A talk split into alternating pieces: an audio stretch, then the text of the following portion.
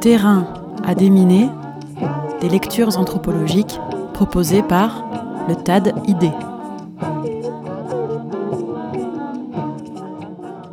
Je vous propose aujourd'hui la lecture d'un extrait d'un ouvrage de Yannick Ogor, éleveur et maraîcher en Bretagne, intitulé Le paysan impossible, récit de lutte. Un récit mêlant autobiographie et histoire qui nous éclaire sur le métier de paysan et sur la contestation agricole française depuis les années 60.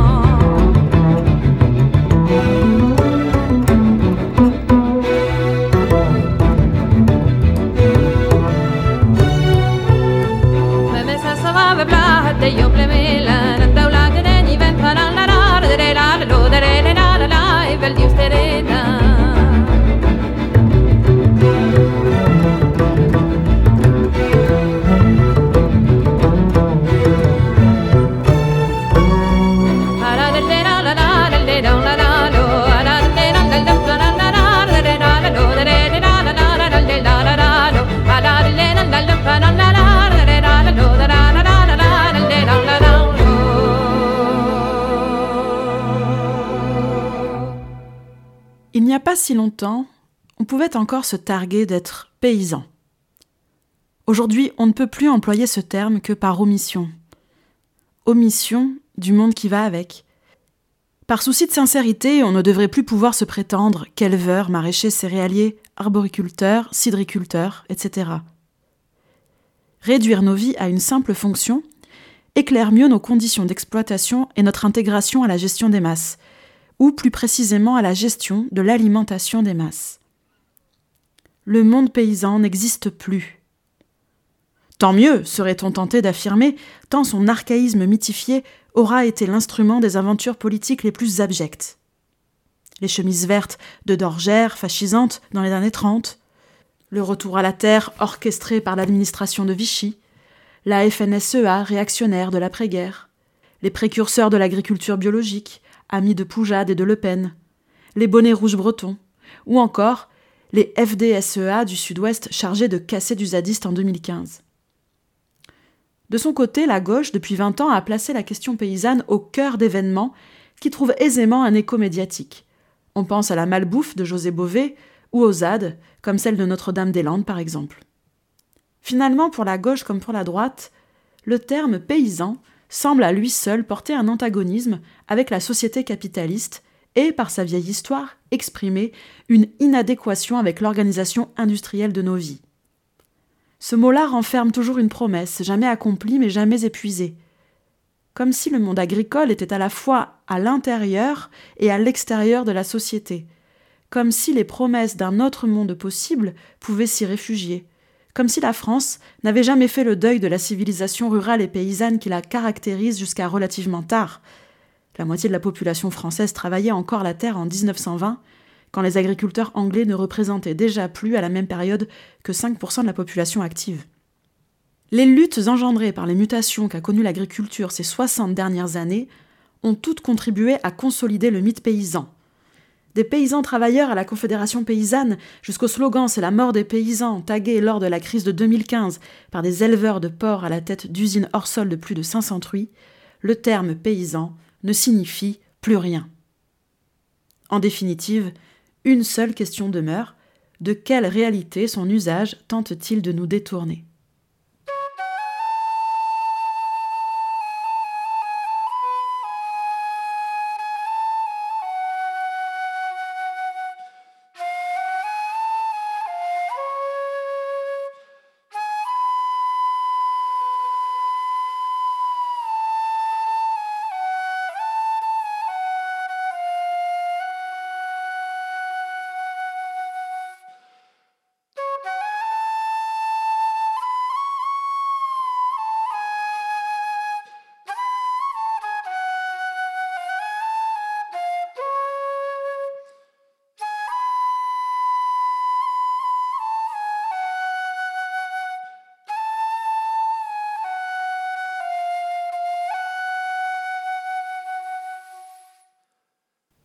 J'ai choisi la vie d'éleveur de brebis et de maraîcher.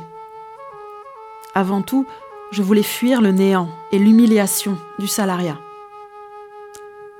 Devant l'horizon saturé de la société industrielle, j'aurais pu me satisfaire d'une discrète fréquentation du vivant, un petit jardin, une petite basse-cour, deux ou trois brebis, quelques fruitiers. J'aurais pu me satisfaire de fréquenter ce qui, chaque jour un peu plus, se dérobe à nous et en tirer un peu de poésie, voire un peu d'autonomie vis-à-vis de ce monde. Mais j'ai eu ce pressentiment tenace qu'à ces petites fréquentations de la nature quelque chose manque, ou plutôt que d'une fréquentation on peut toujours s'absenter, et que cela confusément je n'en voulais pas. Au contraire, je cherchais à être pris. Car voilà bien ce qui est insupportable dans ce monde, ne jamais être pris par rien, ne tenir à rien, pouvoir être indifféremment là ou ailleurs, flotter dans l'inconsistance, se laisser porter. Être pris comme l'inverse même d'être pris en charge. Être pris. Être pris. Drôle d'idée en vérité. Chercher l'enfermement quand ce monde nous laisse si peu de liberté. Être pris. Être prisonnier, enfermé, coincé, non. Être pris, cela pourrait signifier être attendu ou encore savoir attendre. Non pas comme le salarié est attendu par son patron à l'ouverture des bureaux, ni comme il attend avec impatience que sonne la fin du labeur quotidien, non. Plutôt être attendu au petit matin d'hiver, le seau d'orge à la main, par une mosaïque de petites têtes noires et blanches. Attendre les chaleurs printanières et sentir le moment de la fenaison attendre au cœur de l'hiver l'apparition de la première boule de laine de l'année. Les promesses de l'archaïsme paysan ainsi effleurées sont contenues dans son rapport au temps. Un temps qui n'est plus segmenté, où tout s'entremêle, un temps qui échappe trop peu à la comptabilité de l'horloge. Une vie entièrement vouée à prendre soin, dans une indistinction de ce à quoi ce souci se rattache, des pieds de tomates suffocants sous les chaleurs estivales, un troupeau de brebis avides d'herbes vertes, une chèvre obnubilée par les jeunes pousses printanières, des oies guettant obstinément une possible compagnie, une communauté de voisins et d'amis cherchant à mettre en musique leurs différences. La possibilité de fréquenter l'ennui sans devoir frénétiquement le combler par les stimuli d'une tablette électronique devenue prolongement des connexions neuronales. L'impossibilité de distinguer l'utile de l'inutile. La beauté autant contenue dans l'efficacité que l'efficacité contenue par inadvertance dans la beauté. Toute la différence entre être pris et être prisonnier réside dans cette volonté de ne plus laisser le temps à la merci de la valorisation marchande. C'est-à-dire de ne plus le laisser être organisé, volé ou restitué sous forme d'ersatz par une administration du temps libre. Pouvoir encore se délecter d'être pris par l'imprévu. Une pluie de printemps qui vient délicieusement mettre en suspens l'excitation des sens provoquée par une nature en éveil, de celle qui interrompt malicieusement les mille et une choses qui se manifestent au dehors.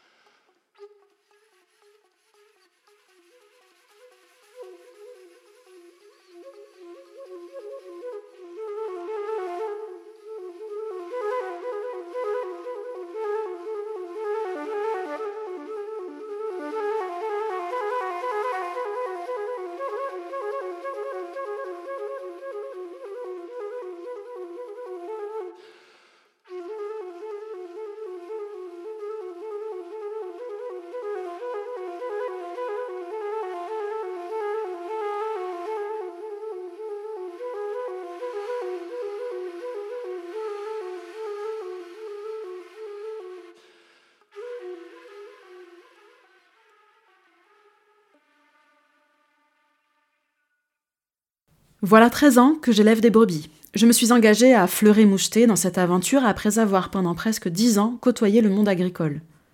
Je connaissais donc le risque que je courais de me retrouver enchaînée par les injonctions de l'administration agricole. Cela ne m'a pas empêché d'être pris par ces brebis de race blackface venues des landes écossaises. D'abord une dizaine, puis trente, puis cinquante. Cette race que la modernité nous condamne à qualifier de rustique fait toujours la preuve que la domestication n'est pas réductible à la sélection de paramètres fonctionnels et productifs. Leur nature, toujours sauvage, mène ces brebis par d'autres instincts que celui de la soumission. J'y ai trouvé du partage, de la modestie. Il arrive que le sens de l'élevage échappe au carcan technologique et bureaucratique que produit la délirante volonté de gérer les masses. Car l'élevage est davantage que de la production animale. C'est un compagnonnage, une vie partagée, qui apprend à prêter attention comme à lâcher prise, c'est en courant après mes bêtes que j'aurais visité les recoins où se niche un certain sentiment de liberté. Dans une société où l'authenticité des produits de terroir, entre guillemets, avec label idoine sur l'emballage en plastique, est le gage de l'artifice industriel le plus raffiné, le terme paysan révèle sa profonde ambiguïté. Percevoir aujourd'hui la réalité d'une ferme comme un possible espace de liberté relève fréquemment du mythe, et comme toujours, au fur et à mesure que le monde paysan disparaît, le mythe paysan, lui, prend de l'importance. Sans doute faut-il l'avoir goûté, comme je l'ai fait à une époque, ce mythe paysan, pour saisir combien il abîme et trahit les promesses que laisse entrevoir l'élevage ou le travail de la terre. Depuis ma Bretagne, dévastée par l'industrie, j'ai le sentiment d'avoir passé ma vie aux premières loges du spectacle de la contestation de la fin du XXe siècle. Écolo à la sortie de l'adolescence, militant de la conf à la fin des années 90, et enfin jusqu'à maintenant éleveur et maraîcher, dans chacune de ces histoires, je me suis engagée avec la détermination que seule fait naître la nécessité vitale d'engager un conflit avec l'époque. Moi qui pensais avoir chaque fois emprunté un chemin de traverse, un de ces ribines du Nord Finistère que l'on emprunte essentiellement tard le soir pour éviter les mauvaises rencontres, je n'ai rien fait d'autre qu'accompagner l'État dans sa méticuleuse opération de dépossession de toute autonomie de décision. Contrairement à ce que le mythe libéral, vivace à gauche, voudrait faire croire, nos existences sont plus que jamais prises en charge. Pour nous nourrir, nous dépendons d'une pléthorique administration de l'alimentation de masse qui s'est structurée essentiellement à partir de la fin des années 50.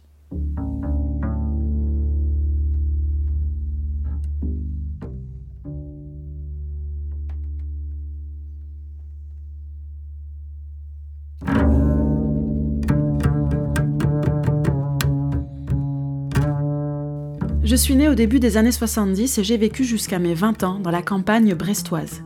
Avec mes parents, nous habitions une maison pavillonnaire située à un kilomètre seulement du centre-ville, mais encore entourée de fermes, les dernières d'une Brest déjà métropole. À la lisière de la ville, enfant, j'éprouvais l'étrange sensation de vivre entre deux mondes. Dans mon dos, le monde paysan, obscur, mystérieux, et devant moi, la ville et ses promesses d'émancipation. Confusément, je me représentais ville et campagne comme deux entités distinctes, certes interdépendantes, mais avançant séparément. Une ville portée par la modernité versus une campagne tournée vers le passé. En réalité, nous n'étions pas dans un entre-deux, mais bien au cœur du mouvement de l'époque, à la bonne place pour observer l'homogénéisation en cours des modes de vie. Mes parents, élevés dans des familles paysannes, avaient subi l'exode rural dix ans plus tôt et s'étaient installés au cœur de Brest. Ils avaient ensuite fait le chemin inverse et s'étaient réinstallés à la campagne. Nous étions donc, au milieu des années 70, les parfaits représentants d'une civilisation urbaine reprenant possession de la campagne après l'avoir dépeuplée. L'industrialisation était en marche et nous étions les pions inconscients de ce processus. L'entre-deux n'était pas tant spatial que temporel. Il nous fallait laisser le passé derrière nous pour soumettre le présent à un futur toujours déjà là. La principale violence que je ressentais à l'époque était la ville, qui poussait toujours plus loin son urbanisation. Une ligne de front grignotait la campagne environnante jusqu'à venir mourir à quelques centaines de mètres de chez nous. La laideur des banlieues pavillonnaires en expansion et des zones commerciales, ces rideaux de métal plantés entre la ville et nous, gagnaient du terrain, des espaces purement fonctionnels où l'on ne percevait que des existences prisonnières du travail, un travail dont, adolescents, on cherche à reculer l'échéance. L'autre versant de cette violence ne venait pas de l'extérieur, mais de l'intérieur même de la famille. C'était la disparition du monde de ma grand-mère paternelle, qui était restée paysanne. Notre histoire n'a d'ailleurs rien d'original. La ferme de mes grands-parents paternels comptait parmi les innombrables fermes trop petites pour suivre le vent de modernisation des années 60.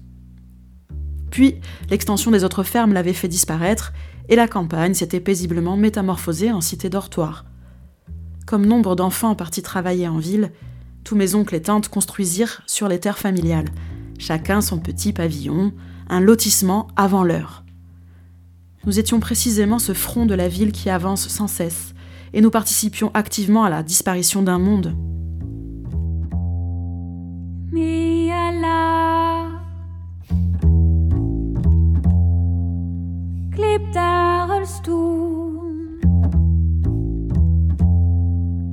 Me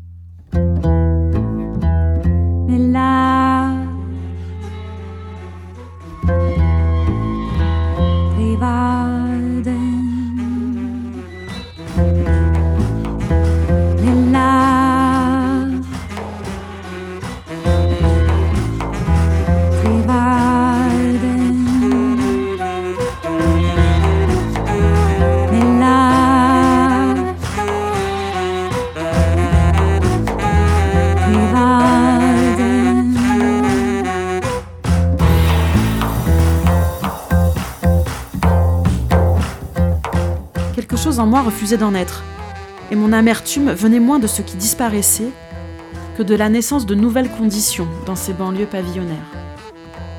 Adolescent, ma préoccupation se focalisait sur la propreté ambiante et la vie aseptisée qui était censée, je crois, faire la preuve que l'on était bien entré dans la modernité, que l'on s'était extirpé de sa condition paysanne. Les pavillons au gazon tondu tous les dimanches, la haie privative de tuyas taillée au carré annuellement, les mauvaises herbes sur les gravillons systématiquement rougies par le désherbant, la cuisine encastrée, la salle à manger ouverte seulement pour les grandes occasions, et sa table en bois massif, toujours recouverte d'une nappe en plastique pour ne rien subir de la patine du temps. Devoir tailler cette haie de tuyas pendant cinq jours tous les étés n'était pas seulement une corvée pour l'adolescent que j'étais. J'avais l'impression d'être attrapé à la maison par le monde repoussant du travail, un travail forcément abétissant puisque je n'en voyais pas le sens. Ces existences pavillonnaires conservaient heureusement quelques traces d'une culture ouvrière passée. Dans le pavillon de mes parents, on n'entrait pas par la porte en chêne, rutilante de vernis, mais par la porte en plastique du garage, où l'on restait boire l'apéro jusqu'à plus soif sur des chaises du même matériau. La générosité débordait de cet espace en parpaing sans finition. Il proposait une certaine convivialité, là où tout, à l'intérieur de la maison, invitait à une vie lisse, aussi lisse que ces parquets lustrés par les patins des années 80, symbole de l'obsession de protéger ses acquis, c'est-à-dire les miettes abandonnées par la bourgeoisie. Je compris plus tard que la violence première était dans cette vie cloîtrée, dans cette ambiance hygiéniste, dans le surtravail domestique. J'ai toujours été frappée du temps passé à entretenir ce chacun chez soi, huit heures de travail salarié, une heure de transport, et le travail domestique en plus. Mes parents sont les seuls ouvriers de la famille. Leur vie est empreinte de modestie, ne répondant pas seulement à la soumission au patron et aux valeurs individualistes de l'époque. Mon frère et moi sommes les seuls de la famille à fréquenter l'école publique, c'est ainsi que se joue pour moi, certes confusément, une rupture avec la religion et une affirmation de classe. Le monde ouvrier n'a pas grand-chose de désirable, mais il l'est quand même davantage que celui des petits patrons qui m'entourent.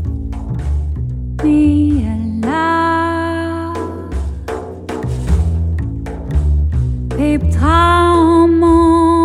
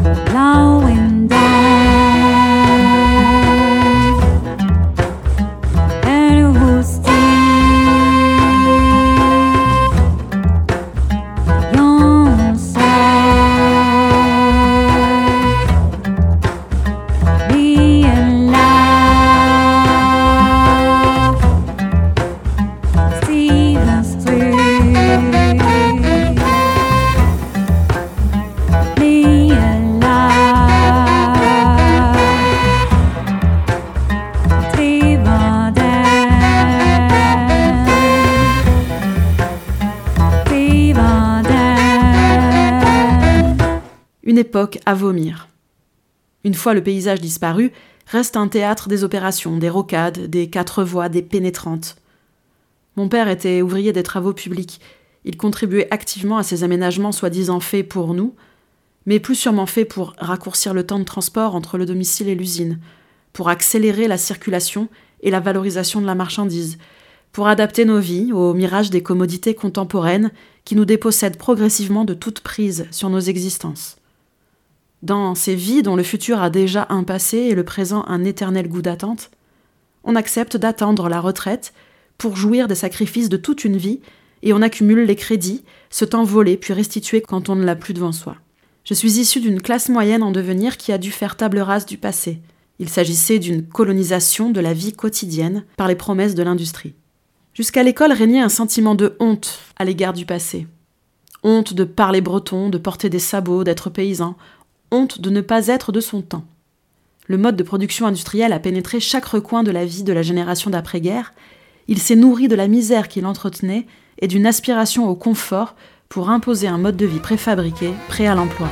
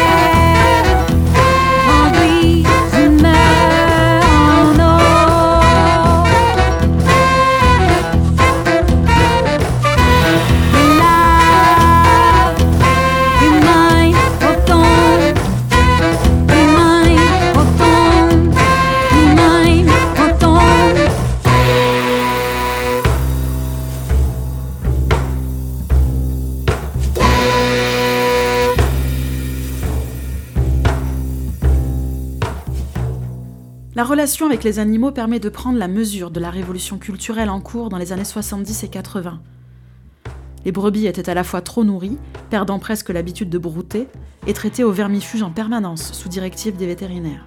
Coupage de queue et castration allaient de soi, sans qu'on s'interroge sur la pertinence de tout ce dispositif. Puisqu'elles étaient soignées de cette manière, on pouvait les entendre bêler toute la journée pour réclamer leur dû, ce qui ne manquait pas d'agacer toute la famille. Elles disparaîtront donc du paysage assez rapidement. Le fait de ne jamais voir les cochons dehors constituait un mystère pour l'adolescent que j'étais. Je ne soupçonnais pas alors l'horreur de l'élevage hors sol. Aujourd'hui encore, circuler dans la campagne finistérienne apparemment préservée ne donne pas la mesure de l'industrialisation de son agriculture. Ce n'est qu'à la fin des années 80, et essentiellement au sein de cette ceinture brestoise où je vivais, que s'est jouée la transformation paysagère du Léon. À une vitesse déconcertante, une mer de verre et de plastique se mit à recouvrir, notamment en face de chez moi, les prairies qui bordaient la ville.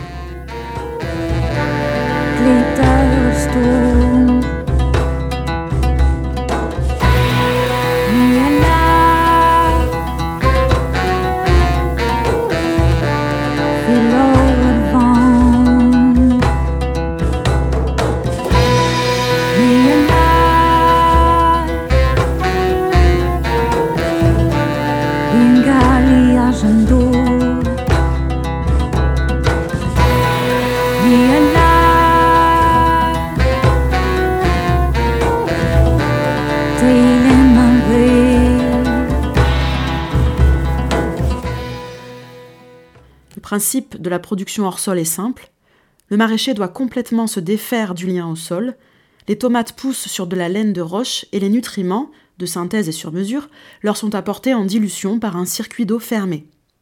Sans oublier, pour maîtriser totalement le produit fini, les indispensables pesticides et hormones en tout genre.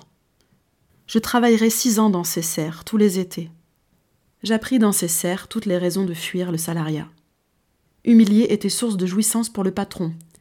Dans le même temps, je devinais dans cette organisation industrielle de la production la dépossession structurelle de l'agriculteur.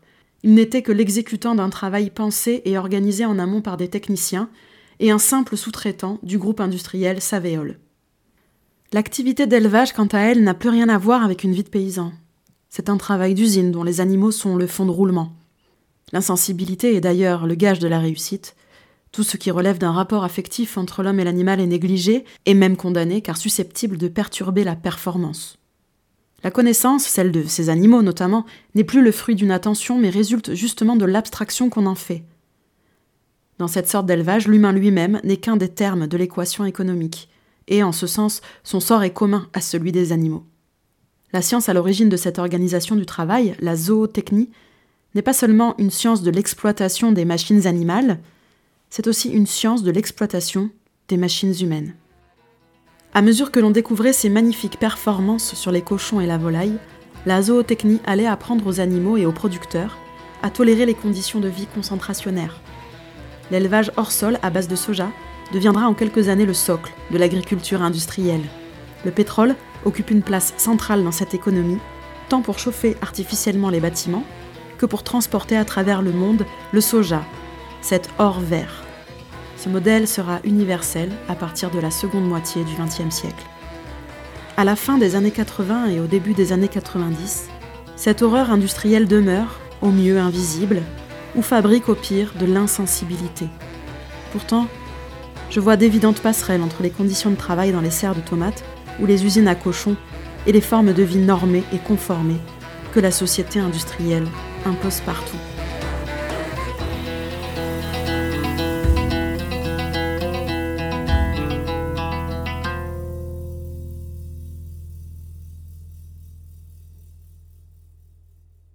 Musique Annie Ebrel et Ricardo Delfra, Gurvan Legac, Charca. Terrain à déminer, des lectures anthropologiques proposées par le TAD ID.